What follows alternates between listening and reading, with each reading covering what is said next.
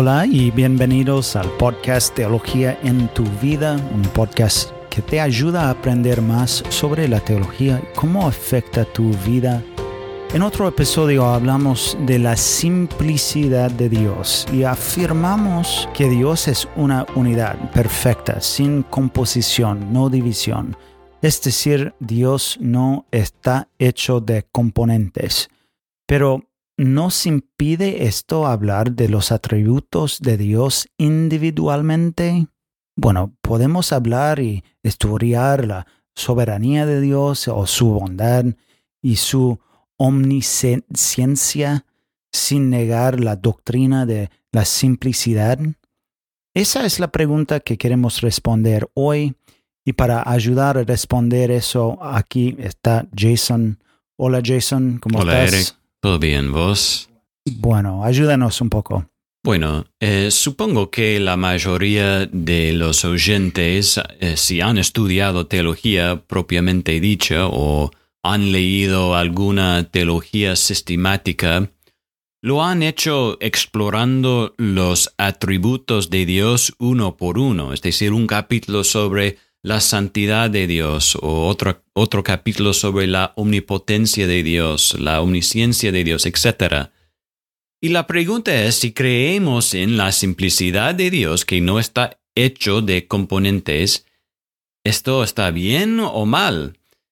Y, o, o sea, si afirmamos la simplicidad divina, ¿estamos diciendo que es incorrecto hablar individualmente de los atributos de Dios o distinguir entre ellos? La respuesta es, por supuesto que no. Podemos hablar de los atributos de Dios y distinguirlos sin negar la simplicidad divina. El puritano George Swinnock tiene una cita que, que, nos ayuda mucho a entender eso y me encanta la imagen que, que él pinta con esta frase. Él dice, los atributos de Dios son todos uno y son iguales. Como cuando los rayos del sol brillan a través de un vidrio amarillo, son amarillos. Un vidrio verde, son verdes. Un vidrio rojo, son rojos. Y sin embargo, todo el tiempo los rayos son lo mismo.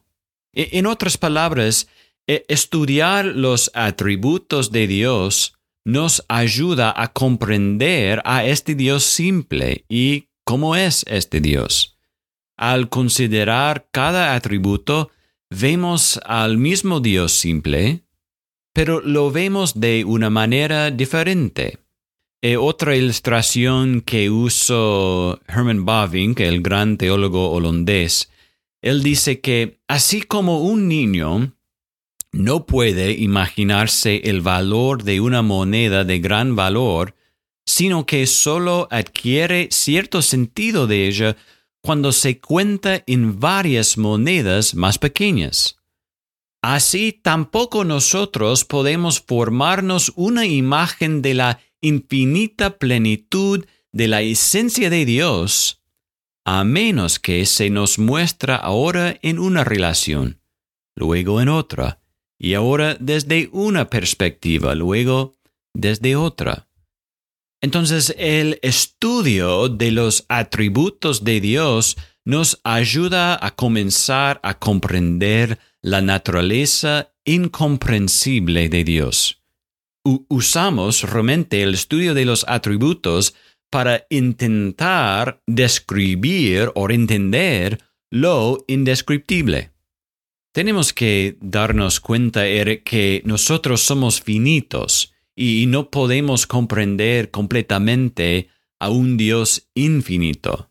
Así que cada atributo nos ayuda a entender otro aspecto más de la esencia única e indivisa de Dios. Entonces podemos estudiar eh, los atributos de Dios sin negar la simplicidad divina. Eh, la verdad es que estamos intentando describir algo que no tiene composición. Pero como criatura finita solo podemos hacerlo utilizando objetos compuestos en el mundo físico para representar de alguna manera al que es incomprensible. Entonces, estudiamos los atributos de Dios porque queremos conocer a nuestro Dios para poder adorarlo correctamente. Pero también hay un aspecto muy práctico, Eric, en el estudio de los atributos de Dios. Si sos un pastor o un creyente que alguna vez le has dado consejería pastoral a alguien, sabes que a veces lo que la gente necesita es que se le recuerde que Dios es amor, por ejemplo. Otras veces necesitan que se les recuerde que Dios es bueno. otras veces que Dios es justo y que ninguna injusticia escapará a su juicio. Estamos hablando del mismo Dios, pero destacamos otro aspecto, otro atributo de su única esencia para ayudar a sanar un alma herida. Qué bueno, eso es muy importante. importante. Y Eric, como ejemplo, podemos ver esto en la vida de William Carey, ¿no? Eh, quien a veces, a veces necesitaba reflexionar sobre la bondad soberana de Dios. Él sabía que a pesar de las peores circunstancias, se aferraba a la verdad de que Dios es bueno. Él escribió en un momento, Cuando yo dejé Inglaterra, mi esperanza de la conversión de la India era muy fuerte, pero entre tantos obstáculos moriría a menos que Dios lo sostuviera. Bueno, tengo a Dios y su palabra es verdadera, aunque las supersticiones de los paganos eran mil veces más fuertes que ellos. El ejemplo de los europeos era mil veces peor. Aunque yo fui abandonado por todos y perseguido por todos, sin embargo, mi fe fija en esa palabra segura superaría todos los obstáculos y superaría todas las pruebas. La causa de Dios triunfará. E, e, hermanos, no era como si, si William Carey rechazara otros atributos de Dios o pensara que Dios era más bondad que otras cosas, sino simplemente que en este momento tan difícil de su vida, el rayo del sol de la única esencia de Dios necesitaba brillar a través del vidrio de su bondad sobre la vida de Cari. Entonces sí, hermanos, podemos hablar de los atributos de Dios. Así es como Dios se nos da a conocer en las escrituras y nos ayuda a intentar comprender a un Dios incomprensible. Muchas gracias, Jason. Qué, historia um, sobre, sobre la vida de William Carey.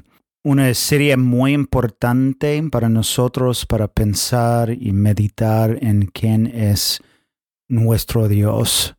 Um, hay una cita de, Tozer y él dice que lo que se nos ocurre cuando pensamos en Dios es lo más importante de nosotros.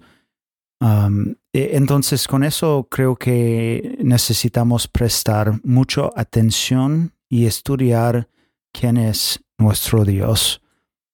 Muchas gracias a todos por escuchar. Gracias Jason por explicar algo muy importante para nosotros. Y nos vemos la semana que viene. Vamos a seguir con esta serie sobre los atributos de Dios. Entonces, los, nos vemos la semana que viene con otro episodio con Teología en tu vida.